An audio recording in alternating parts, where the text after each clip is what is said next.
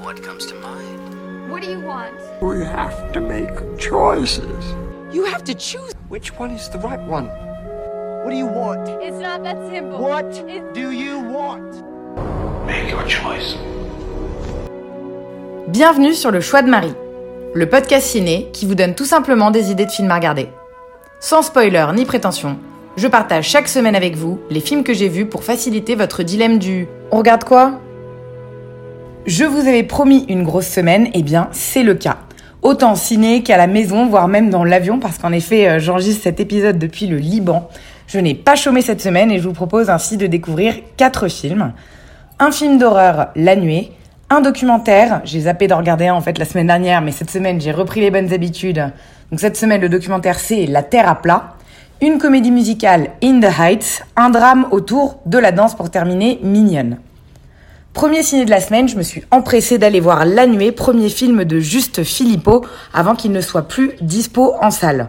C'est assez rare les films d'horreur français, donc il faut leur rendre hommage lorsqu'il y en a, d'autant plus lorsqu'ils ont des critiques dithyrambiques. Il était par ailleurs sélectionné à la semaine de la critique du Festival de Cannes 2020, bien qu'il ait été annulé en raison du Covid. Le synopsis, pour, pour sauver pardon, son exploitation de la faillite, Virginie, une mère de famille élevant seule ses enfants, décide de se lancer dans l'entomoculture, soit l'élevage d'insectes et plus précisément dans un élevage de sauterelles comestibles. Peu à peu, la fermière va nouer en fait un lien aussi étrange qu'obsessionnel avec ces insectes. Elle doit alors faire face à l'hostilité et l'incompréhension de ses proches et voisins.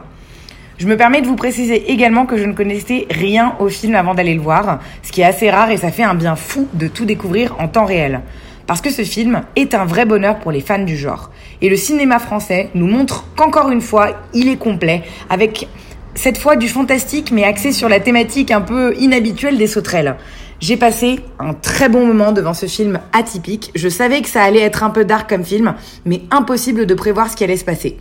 Le récit peut paraître un peu lent au début, mais simplement parce qu'il prend le temps de bien installer euh, tous les éléments pour qu'on s'attache en fait aux protagonistes, y compris aux sauterelles, puisqu'elles vont avoir une vraie valeur par la suite et devenir un personnage à part entière. La tension monte donc crescendo en apparence, et en fait, avant qu'on ait le temps de s'en rendre compte, ça a déjà complètement dégénéré.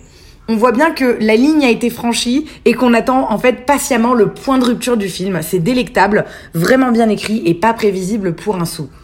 C'est assez difficile de parler de ce film sans vous spoiler. J'ai vraiment pas envie de vous en dire plus, mais tout ce que je peux vous dire, c'est que l'horreur française prouve encore qu'au-delà des jumpscares et des clichés convenus du genre, c'est dans l'atmosphère que nous sommes surtout extrêmement forts. Et ici, l'ambiance de cette ferme, de cette ferme, pardon, vous donnera vraiment froid dans le dos.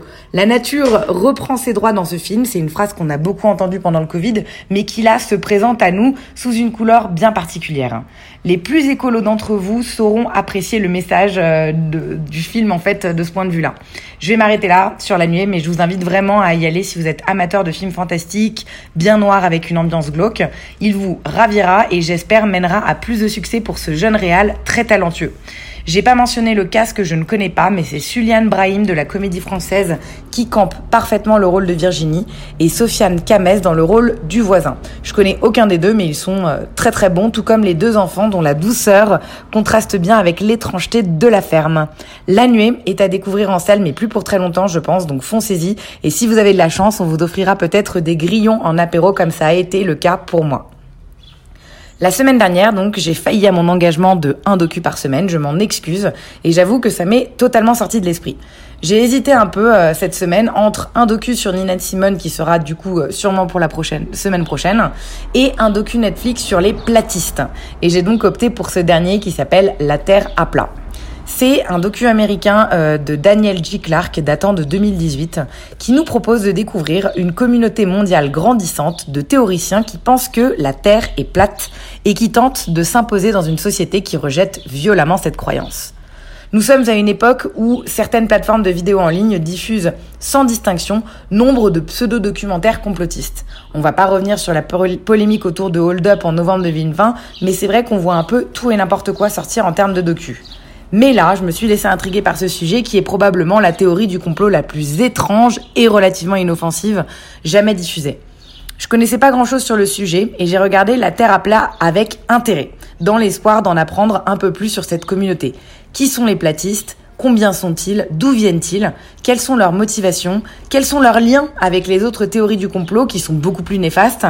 Eh bien, je dirais que dans l'ensemble, c'est plutôt rassurant car il semblerait bel et bien qu'on ait affaire aux complotistes les plus gentils et innocents qu'ils soient. Le docu prend très vite parti en fait. Le réal n'est pas du tout du côté des platistes, mais bien et bien du côté de la science. Mais pour autant, il ne les tourne pas en ridicule, ou du moins pas trop. Il les présente avant tout comme des gens seuls, en quête de sens dans leur vie. Je m'attendais à voir des gens euh, énervés, euh, pleins de revendications, qui n'hésiteraient pas à hurler contre quiconque oserait les contredire, mais loin de là, il s'agit de personnes vraiment euh, très touchantes, souvent prises de haut, très haut même, par les scientifiques en raison de leurs croyances. Du coup, ces gens sont progressivement encore plus exclus de la société, perdent leurs amis, coupent les ponts avec leur famille et ne fonctionnent plus qu'en vase clos dans leur communauté. Ce qui rend en fait tout changement d'opinion virtuellement impossible. Un bon vieux cercle vicieux comme on les aime. L'ennui, c'est que le documentaire n'est pas franchement structuré. Il y a plein de bonnes choses dedans, mais il reste un peu trop en surface à mon goût. On parcourt des lieux de rencontres de complotistes, mais sans vraie confrontation. Par ailleurs, lorsqu'il s'approche de sujets intéressants, le réal semble se contenter un peu facilement de la première réponse fournie par l'interrogé, sans forcément chercher à creuser, ce qui est assez dommage parce que c'est vraiment un sujet qui est indéniablement attractif. En tout cas, moi, ça m'a vraiment donné envie d'en apprendre plus sur le sujet. Et même si le docu m'a mis la patte à l'étrier, je suis euh, assez partagée en termes de roco. Si ça vous intrigue comme sujet, je vous dis oui, mais on est assez, on est assez loin d'être sur un chef-d'œuvre et un film euh, dont on se rappellera pendant longtemps. Et je pense qu'il doit y avoir bien bien mieux sur cette thématique. Si je trouve mieux, je, vous pouvez compter sur moi, je, je vous ferai signe et je vous le partagerai. Mais en tout cas, La Terre à plat est dispo sur Netflix en streaming si vous souhaitez lui donner une chance malgré tout. Troisième film de la semaine, nous sommes mardi matin et je me chauffe pour aller à la première séance du jour de In the Heights qui s'appelle D'où l'on vient en français, une comédie musicale américaine réalisée par John Chu. C'est le premier film de ce genre dans le choix de Marie, euh, mais sachez que j'adore vraiment ça, les comédies musicales, tant au cinéma qu'en spectacle vivant. Pour la petite histoire, ce film, c'est l'adaptation de la comédie musicale In the Heights, créée par Lin-Manuel Miranda en 2005. J'ai passé l'été 2006 à New York et j'avais hyper envie de la voir à l'époque. Mais on me l'a déconseillé. Mon meilleur ami me disait que c'était beaucoup de rap en jargon euh, latino et que j'allais sûrement pas comprendre grand chose avec mon anglais de jeunette de 18 ans. Du coup, je prends un peu ma revanche près de 13 ans plus tard en découvrant enfin cette histoire en film. In the Heights raconte l'histoire de plusieurs personnages vivant dans le quartier de Washington Heights, centre de la communauté hispanique à New York. Ousnavi, propriétaire d'un petit café dans le quartier, rêve de renouer avec ses origines en République dominicaine. Mais tout se complique lorsqu'il rencontre Vanessa, une jeune femme qui, rêve pardon, quant à elle de devenir styliste. Leurs meilleures amies respectives, Benny et Nina, ont également leurs aspirations euh, d'entrepreneuriat et d'engagement social. C'est euh, vraiment le quartier de tous les possibles et on va suivre un peu l'évolution de leur destin.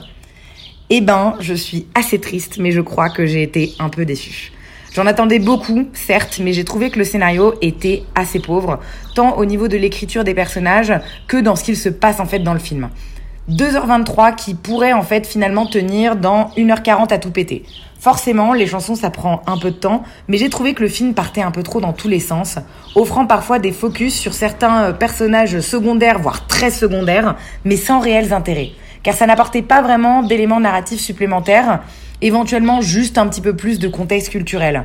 Parce que si on parle des minorités, des classes sociales, de la pauvreté ou encore de la solidarité communautaire, d'où l'on vient, c'est avant tout une comédie musicale sur l'amour. Les intrigues, en fait, elles sont que prétexte au chant et à la danse bien sexy, ce qui en fait un feel-good movie plus qu'un film réellement engagé. La profondeur, finalement, elle ne venait que de certains personnages secondaires, mais qui étaient clairement pas assez présents pour que ce soit touchant ou réellement impactant. Je pense notamment au personnage de la grand-mère qui est clairement sous-estimé pour moi, mais bon, vous connaissez aussi mon amour pour les personnes âgées, je manque peut-être un peu d'objectivité. Les chansons, elles étaient bien catchy, surtout les passages de rap. Lin Manuel Miranda est vraiment un parolier de génie. C'est hyper bien écrit et entraînant. Et surtout, la mise en scène des séquences musicales, elle est vraiment ouf. Splendide visuellement et rythmée par des chorés assez hallucinantes. Après, je trouve qu'il y a des moments de chansons un peu trop cucu à mon goût parfois, qui représentent vraiment tout ce que les gens détestent sur les comédies musicales. Du genre, Hey, let's open a bottle of champagne. Oh no, we don't have any fancy cup. Genre vraiment, genre des, des phrases chantées alors que bon, c'est vraiment limité comme intérêt.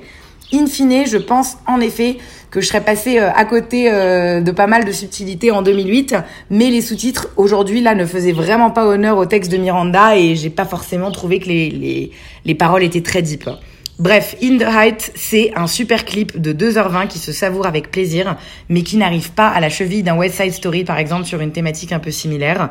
J'annonce, il faut aimer, mais genre vraiment aimer les comédies musicales pour l'apprécier, parce qu'il y a vraiment beaucoup, beaucoup de passages musicaux. Donc c'est assez clair. Allez-y si vous êtes mordi de musicals, vous passerez un moment agréable, bien que probablement pas inoubliable. In the Heights et d'où l'on vient en français, qui veut dire euh, vraiment pas grand chose, c'est vraiment une traduction qui est nulle. Il est sorti le 23 juin, donc vous avez encore un peu de temps a priori si vous êtes tenté. On termine la semaine avec euh, un dernier film que j'ai vu dans l'avion lorsque j'étais en route pour le Liban, Mignonne. Je sais pas trop ce qui s'est passé fin 2020, mais on a eu un trio de films français sur des jeunes filles, deux docus, Petite fille et adolescente, et un film, Mignonne. Vous pouvez d'ailleurs retrouver la critique de Petite fille dans le deuxième épisode du choix de Marie. Il m'en manquait deux et j'étais donc très contente de voir que Mignonne était dispo dans l'avion. Adolescente reste donc sur ma to pour le moment. Alors Mignonne, qu'est-ce que c'est? C'est un premier film français réalisé par Maimouna Doucouré euh, qui suit la jeune Amy de 11 ans lors de sa rencontre avec un groupe de danseuses appelé Les Mignonnes. Fascinée, elle s'initie à la danse de son côté également dans l'espoir d'intégrer leur bande et de fuir par ailleurs les bouleversements familiaux qui ont lieu chez elle. Mais c'est pas n'importe quel type de danse, mais euh, des déhanchés euh, très sensuels, en tenue légère et avec des chorégraphies plus ou moins suggestives. Ce film est très clairement un cri d'alarme pour les jeunes filles qui se font bouffer par un système qui fait d'elles des objets tout en étant de plus en plus en quête de reconnaissance sur les réseaux sociaux.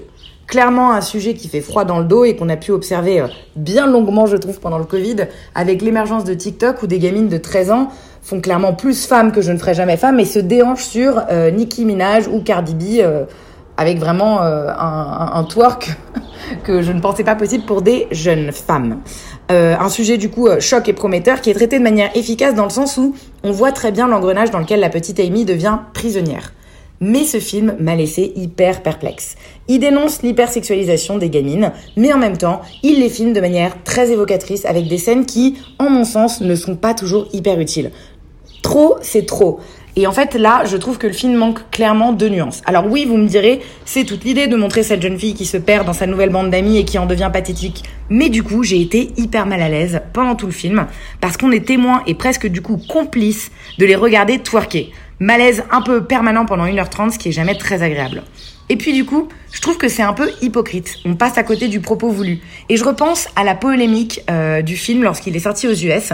L'affiche américaine, pardon, avait été euh, grandement critiquée parce qu'elle était jugée comme trop graphique. Ils avaient pris une scène assez évocatrice du film.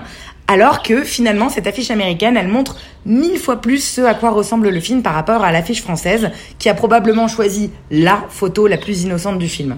On rigole doucement, du coup, en voyant le film. Et puis, il faut dire ce qui est, on s'ennuie. Je me suis endormie devant et j'ai dû revenir un petit peu en arrière pour voir la fin avant d'atterrir. Le point positif, c'est que les jeunes actrices sont plutôt bonnes et surtout les deux personnages principaux, euh, Damie et Angelica. Est-ce qu'elles suffisent comme raison euh, pour regarder le film? Non, quand même pas. Je vous invite à passer votre chemin. Mignonne n'en vaut pas vraiment le coup. Si vous êtes tenté, cela dit, il est dispo en streaming sur Canal pour les abonnés ou bien sur Orange, Apple TV ou YouTube en VOD. Voilà pour cette semaine assez variée et dans l'ensemble plutôt agréable. Je vous avoue que je m'étais dit que je regarderais plein de films au Liban en mode vacances, je profite à fond. Mais euh, ça fait euh, deux jours que je suis là et je n'en ai regardé aucun pour le moment. J'ai littéralement sorti mon ordi de ma valise uniquement pour l'enregistrement de ce podcast. Et je passe finalement euh, beaucoup plus de temps à bouquiner, dormir ou manger. C'est pas trop mal non plus d'être un peu éloigné des écrans, il faut l'avouer. Du coup, pas trop de promesses pour la semaine à venir, qui sera peut-être un peu légère. Je crois que vous avez quand même de quoi faire avec les 27 épisodes précédents. Je vous laisse, merci pour votre écoute et je vous dis à très vite.